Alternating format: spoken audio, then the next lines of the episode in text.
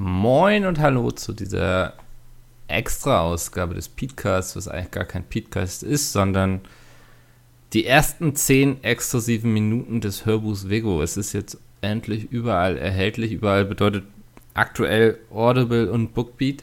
Ich habe es euch mal in der Beschreibung verlinkt. Spotify kommt hoffentlich die Tage auch noch nach. Das dauert etwas länger. Da warte ich noch auf Feedback vom Verlag. Aber ich wollte jetzt nicht länger warten, um es mit der Öffentlichkeit zu teilen. Hm, wenn ihr nicht wisst, was euch erwartet, gibt es jetzt die ersten 10 Minuten vorgelesen von Domi. Und ansonsten guckt man die Beschreibung. Ich glaube, Audible und auch Bookbeat haben so Promo-Aktionen, wo man immer das erste Hörbuch kostenlos bekommt. Also, wenn ihr ein Sparfuchs seid, müsst ihr nicht mal einen Euro dafür ausgeben, wenn ihr Bock habt auf das Hörbuch. Wenn ihr des Lesens nicht mächtig seid und darauf gewartet habt, könnt ihr jetzt endlich loslegen. Ich höre auf zu reden. Viel Spaß und ja, hoffentlich holt ihr euch das Hörbuch. Ciao.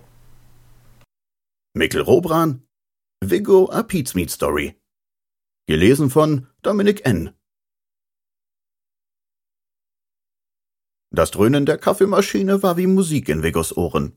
Zwei Stunden noch, dann hätte er endlich Feierabend, würde nach Hause fahren und Abendbrot für die Familie zubereiten, bevor seine Frau von ihrem Job im Supermarkt zurückkam. Und er hatte nicht vor, diese zwei Stunden ohne Kaffee zu verbringen. Grüntheiß plätscherte die braune Flüssigkeit in die weiße Tasse mit der Aufschrift Dad of the Year, die ihm Alexandra vor zwei Jahren zum Vatertag geschenkt hatte. Auch wenn es kitschig war, er hütete sie wie einen Schatz. Nachdem die Maschine ihren Dienst verrichtet hatte, nahm er die Tasse aus der Halterung, schlurfte zurück zum Rechner und ließ sich auf dem Bürostuhl nieder, der so bequem war wie eine Holzbank. Vor ihm stand ein alter Röhrenmonitor, denn auch wenn das Krankenhaus erst vor kurzem gebaut und mit aktuellen medizinischen Geräten ausgestattet worden war, hatte man beim Rest gespart. Die Rechner liefen noch mit Windows 2000, das von Microsoft bereits seit zwei Jahren nicht mehr mit Updates versorgt wurde. Für ein Krankenhaus natürlich ein großes Sicherheitsrisiko, aber das hatte er oft genug angesprochen und wurde ignoriert. Er nippte kurz am Kaffee, den er schwarz trank, und warf dann einen Blick auf die Patientenakten. Seit einem Jahr arbeitete er als Krankenpfleger im städtischen Krankenhaus. Kein Job, mit dem man reich wurde, aber zusammen mit dem Gehalt seiner Frau kamen sie gut über die Runden und alle zwei Jahre war ein Urlaub drin, den sie gern im Sommer am Meer verbrachten. Als er gerade dabei war, die Essensbestellungen für das kommende Frühstück einzutippen, klingelte das Telefon. Station 3, Vigo Nikolai am Apparat. Hey Vigo, Viktor hier, meldete sich derjenige am anderen Ende der Leitung. Viktor war einer von Vigos Freunden bei der Arbeit. Er kam mit vielen gut aus, aber mit Viktor war er schon einige Nächte um die Häuser gezogen.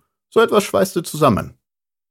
Ich rufe an, weil ich dich fragen wollte, ob du heute Abend dabei bist. Anja feiert ihren 30. Geburtstag und wollte das mit einer Flasche Sekt im Sammys Inn begießen. Liebend gern, sagte Vigo. Du weißt, dass ich bei sowas eigentlich nicht Nein sagen kann, aber ich habe Magda versprochen, dass wir das Wochenende gemeinsam einläuten. Wir werden Pizza machen, einen Film gucken und wenn Alexandra im Bett ist, wird eine Flasche Rotwein geköpft. Tut mir leid, aber die Familie geht vor. Am anderen Ende herrschte kurz Stille, dann räusperte sich Viktor. Oh Mann, du alter Spießer. Na gut, dass ich da den kürzeren ziehe, ist wohl klar. Dann sehen wir uns morgen in der Mittagspause? Morgen in der Mittagspause. Es gibt Lasagne in der Kantine und du kommst nicht ohne ein paar gute Geschichten von der Party, verstanden? erwiderte Vigo. Dann bis morgen, sagte Viktor und legte auf. Sie kannten sich noch aus der Schulzeit, hatten dort drei Jahre nebeneinander gesessen, sich aber anschließend aus den Augen verloren. Es war eine große Überraschung gewesen, als sie sich im Krankenhaus über den Weg liefen und beide die schlichte blaue Krankenpflegeruniform trugen. Vigo hasste die Klamotten, in denen man immer aussah wie ein Sack Kartoffeln, bloß blau und nicht braun. Aber es half ja nichts. Viktor arbeitete auf Station 6 mit suchtkranken Patienten, ein Job, um den ihn Vigo nicht beneidete.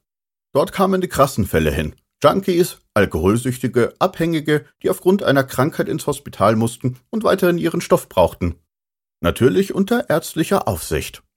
Ein Entzug war für den Körper eine solche Herausforderung, dass er neben einer Lungenerkrankung oder Krebs nicht zu stemmen war. Vigo nahm einen Schluck Kaffee, der mittlerweile schon kalt war, und verzog leicht angewidert das Gesicht. Kalter Kaffee ist wie Sex ohne Orgasmus, hatte sein Vater mal zu ihm gesagt.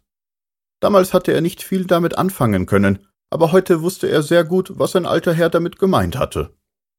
Seine Augen wanderten ungeduldig in Richtung Uhrzeitangabe auf seinem Monitor. Er konnte den Feierabend kaum abwarten, auch wenn er seinen Job gern machte. aber weil er und seine Frau beide im Schichtdienst arbeiteten, war die gemeinsame Zeit als Familie rar gesät. Deshalb hatten sie sich vorgenommen, zumindest einmal im Monat zu kochen und zu dritt einen Film zu schauen.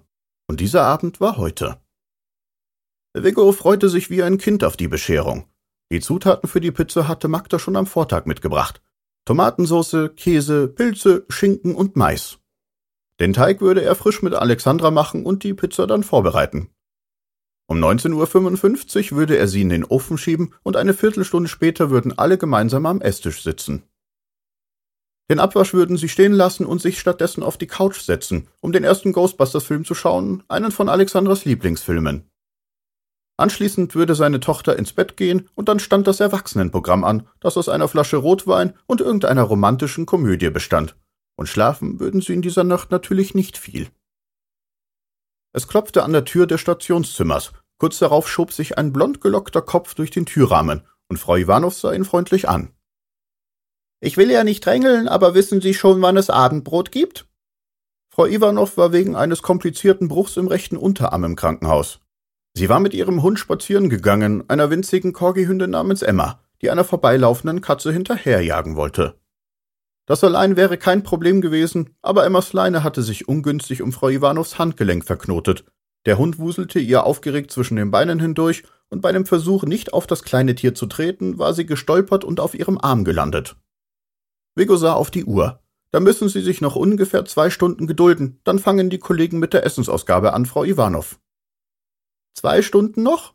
gab sie in gespielt beleidigten Ton zurück.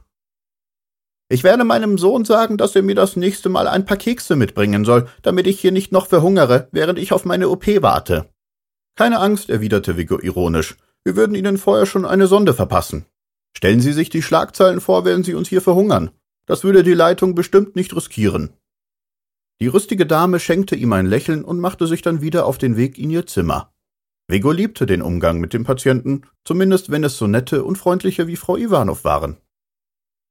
Natürlich gab es auch das komplette Gegenteil. Nörgler, die weder Danke noch Bitte sagen konnten und das Krankenhauspersonal für ihre persönlichen Leibeigenen hielten. Aber mit solchen Menschen hatte man wohl in so ziemlich jedem Job zu tun, weshalb er versuchte, so etwas nicht zu sehr an sich heranzulassen.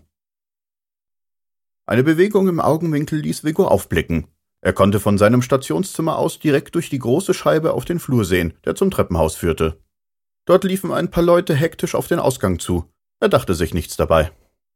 Im Krankenhaus gab es schnell mal Hektik, wenn ein Notfall eintrat, auch wenn sie sich das natürlich nach Möglichkeit nicht anmerken lassen sollten, um dem Patienten keine Angst zu machen. Doch keine fünf Sekunden später ertönte plötzlich das Heulen einer Sirene.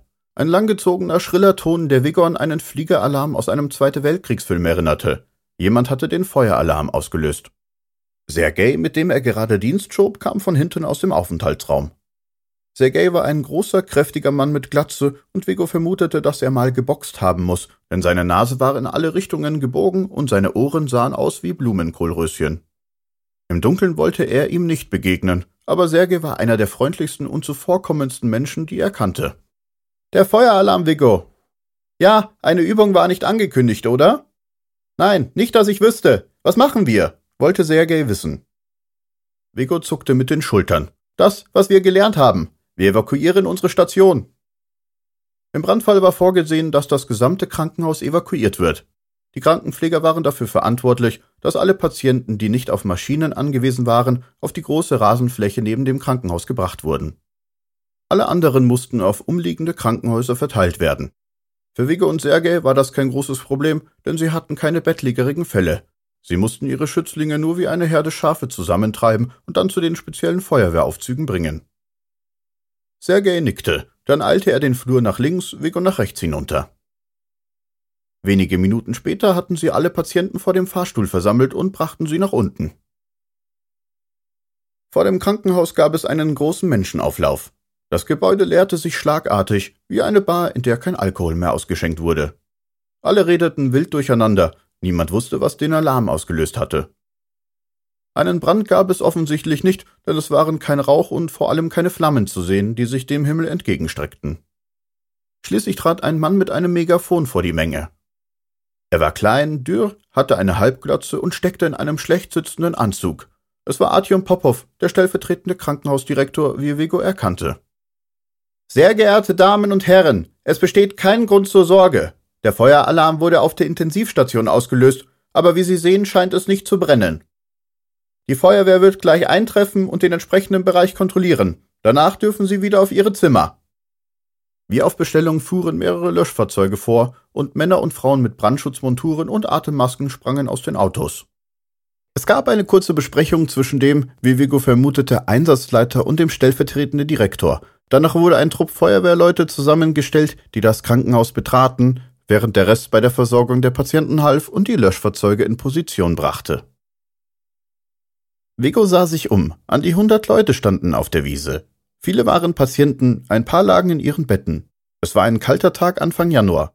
Der Schnee des letzten Jahres begann gerade erst zu tauen und die Sonne war ein seltener Gast. Deshalb begann das Personal auch gleich damit, Decken auszuteilen, und von irgendwoher hatte man eine große Kanne mit heißem Wasser herbeigeschafft, das nun zusammen mit Teebeuteln ausgeteilt wurde. Immerhin regnete es nicht, dachte Vigo. Lieber würde er sich hier draußen eine Erkältung einfangen, als da drinnen zu verbrennen. Die Minuten verstrichen, aber die Stimmung vor dem Krankenhaus war locker. Es ging wohl niemand davon aus, dass wirklich etwas passiert war.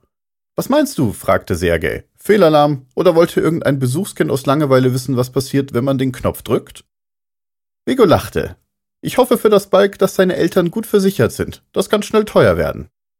Aber höchstwahrscheinlich war es einfach ein Fehlalarm oder die Krankenhausleitung wollte sehen, wie schnell wir die Leute rausbekommen und hat uns deshalb nicht vorgewarnt. Meinst du nicht, in dem Fall hätte man der Feuerwehr Bescheid gegeben, damit sie nicht extra ausrückt? Vigo nickte. Damit hatte Sergei auf jeden Fall recht.